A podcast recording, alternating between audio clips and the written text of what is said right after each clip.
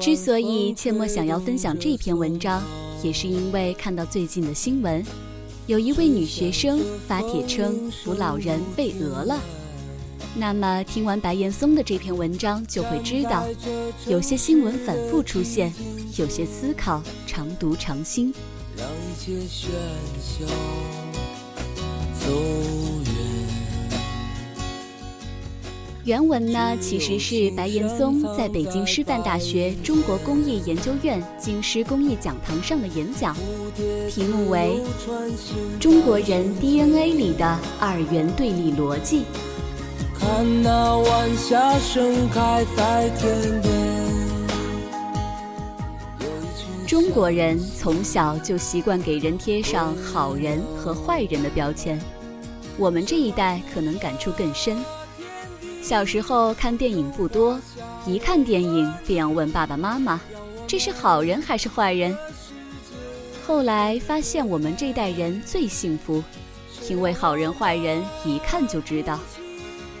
文化大革命时期的电影，主人公一定是高大全的英雄人物，反面角色则是胡汉三、南霸天、黄世仁那样，从长相上就能看得出来。这样一种非黑即白的传统延续下来，并不仅仅因为这方面的文化基础是如此浅薄，更主要的是在于我们长期生活在一个革命的背景下。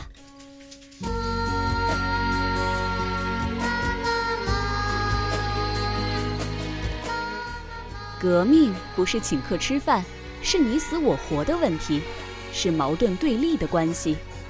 不是朋友就是敌人，几乎是没有中间地带的。这种革命基因慢慢渗透到我们看待人性和世界的 DNA 里，形成了一种简单的二元对立法则。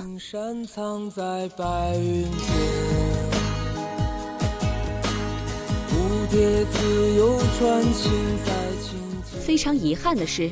如今很多年轻人依然带有非黑即白、非对即错的逻辑观，可事实上，人性是极其复杂的，没有纯粹的好，也没有纯粹的坏。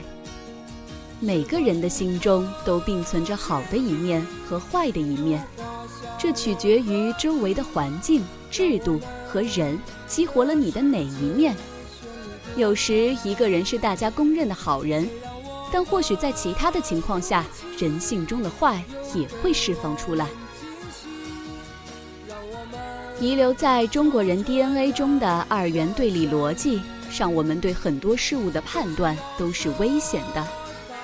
打破这种简单对立的思维是一个真正的基础，全社会都应该在这个基础上前行。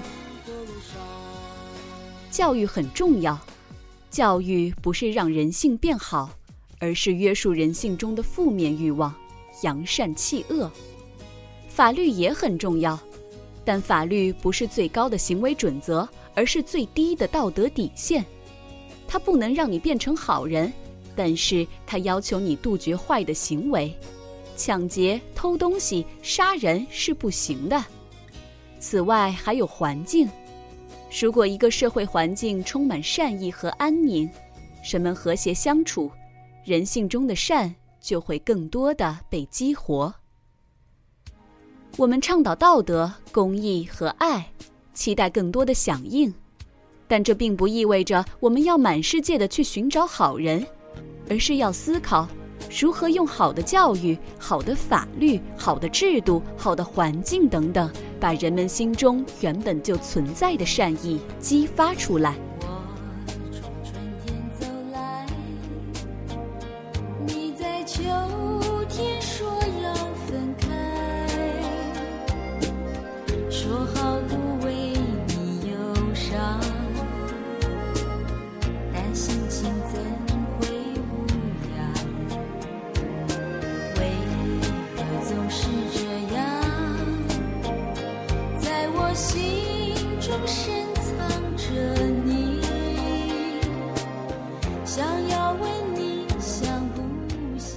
摔倒的老人为什么要讹诈救他的人？如果爱情这样忧伤，从当年的小月月事件到宝马车碾童事件，再到如今一起又一起摔倒的老人讹诈搀扶者的案例，让大家都很难过，觉得中国人的道德底线一塌糊涂。可是问题仅仅在于道德吗？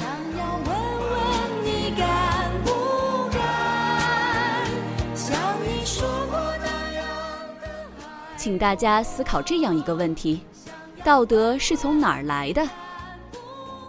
如果小月月事件发生在国外，第一受谴责的是孩子的父母，第二才是司机与围观者。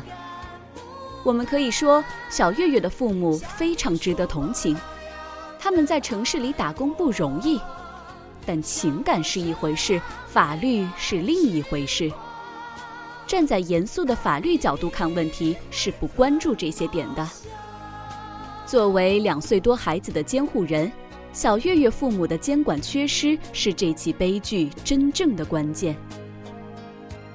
人民日报有一位知名记者讲过一个经典的案例：他妹妹在美国生活，有一次孩子回到中国住在他家，一天晚上他临时有事出门，时间不长就把妹妹的孩子单独留在家里。正好这个时候，妹妹从美国打电话过来，跟孩子聊天，问他：“你大姨呢？”孩子说：“不在家。”妹妹一听急了：“就你一个人在家吗？”孩子说：“对，就我一个人。”姐姐回来以后，妹妹对她勃然大怒，说：“姐姐，你这是违法行为，因为在美国，把未成年儿童单独留在家里就是严重的违法。”说到这里，如果大家不理解，还可以换一个思路。老人摔倒被扶，为什么一瞬间反而要抓住对方说“是你撞了我”？因为这个老人是坏人吗？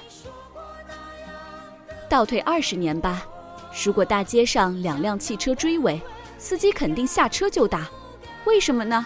不打不行呀，谁打输了谁赔钱。可是放到现在来看，谁还会为了追尾大打出手呢？经常是把车靠边一停，互相递根烟，把保险号一抄就完了。对比二十年前和二十年后，会让人产生一种错觉：中国人很讲礼节，道德水准提升了。可是为什么中国人撞车后的道德水准发生这么大的变化呢？这是因为有交通强制险的介入，所有的汽车必须买保险，一旦发生事故，不必再用暴力的手段争取权益。于是，在这个问题上，人性里善的一面便流露出来了。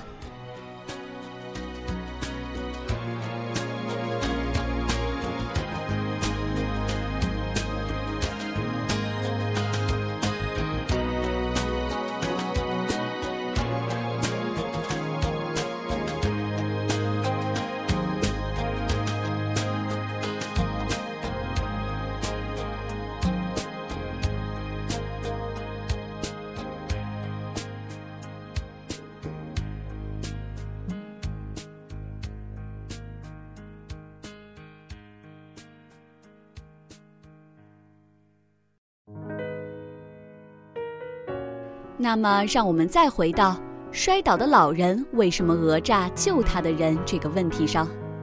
因为大部分的老人没有医疗保险，他摔倒在地不能动弹的时候，最大的痛苦还不是来自于肉体。中国的父母心疼孩子呀，脑子里蹦出来的第一个想法就是，孩子要给自己掏钱治伤，少则几千，多则上万，他扛不住啊。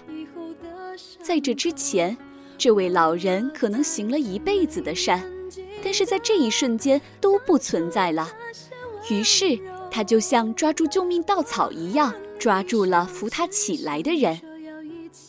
所以，或许我们可以这样设想一下：如果中国的老人都有医疗养老保险，可能就不会发生这么多起讹诈事件了。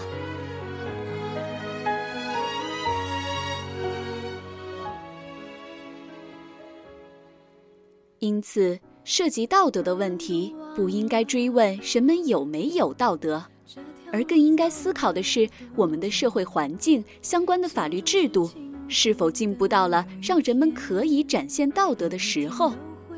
中国人不缺德，缺的就是让德展现出来的制度保障与大环境。我认为此时此刻的中国还没有达到这个阶段。所有糟糕事件的发生，都是在强迫我们去设法提高基础保障和社会综合配套设施。谁还记得是谁先说永远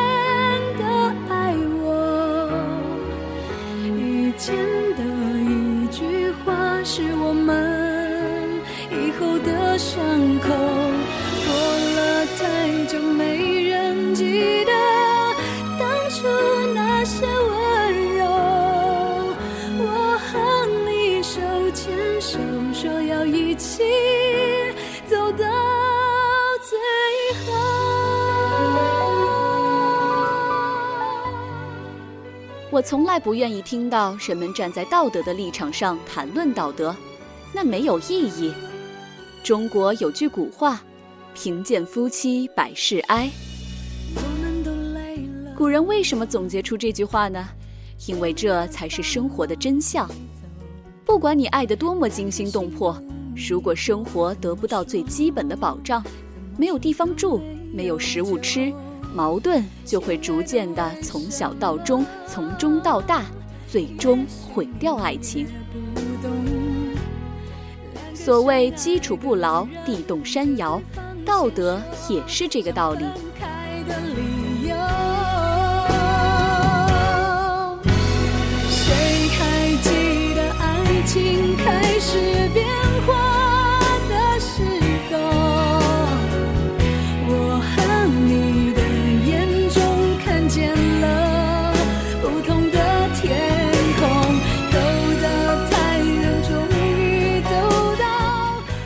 基于刚才谈到的人性和道德因素，此刻想要快速推动社会进步，谁又有权利去抱怨别人呢？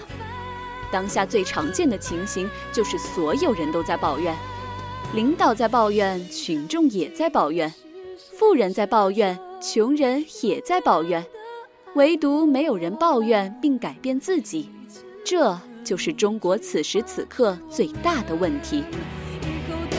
shine.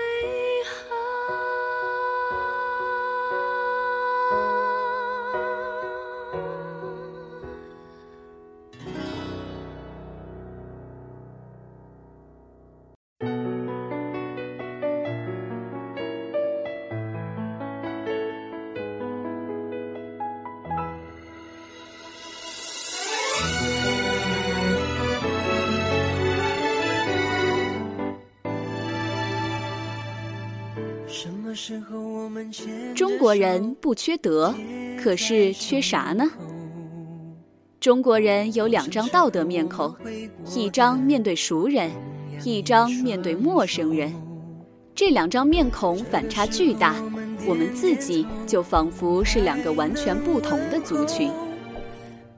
面对熟人时，我们大多有礼貌，懂得谦让，不仅不自私，反而很无私。朋友为抢着买单能打起来，面对熟人时，我们善解人意、尊老爱幼、言语温和、愿意忍让，甚至牺牲小我。如果从对待熟人的这张道德面孔看，中国人绝对是世界上最有道德感的民族。可惜，在面对陌生人时，我们的道德面孔却是另外一张。我们开始变得自私，爱占小便宜。排队插队，开车乱并线，随地吐痰，乱扔垃圾，情绪急躁，永远显得那么的不耐烦。那面对熟人朋友时，那个可爱的中国人哪里去了？那个时候我们挽着手，多少路口，总有路口我们却拥有。这两张面孔清晰地告诉我们，虽然中国城市中的高层建筑数量世界第一，仿佛很现代化的样子，但实际上。我们才刚刚从小村庄走出不久，长期的农耕文明下，中国人生活的半径很小，一亩三分地儿，乡里乡亲大家抬头不见低头见，一生大多生活在熟人社会中，于是让熟人朋友认可自己是必须的生存之道。但是封闭的生活方式终于被慢慢改变了。我们一步一步地走出土地，走出乡村，走到陌生人中间。熟人的面孔变少了，约束也仿佛没了。记得有一天在飞机上，两个朋友聊天，其中一个谈到刚才自己登机时的不文明行为，面无愧色地说：“怕啥？又没人认识咱们。”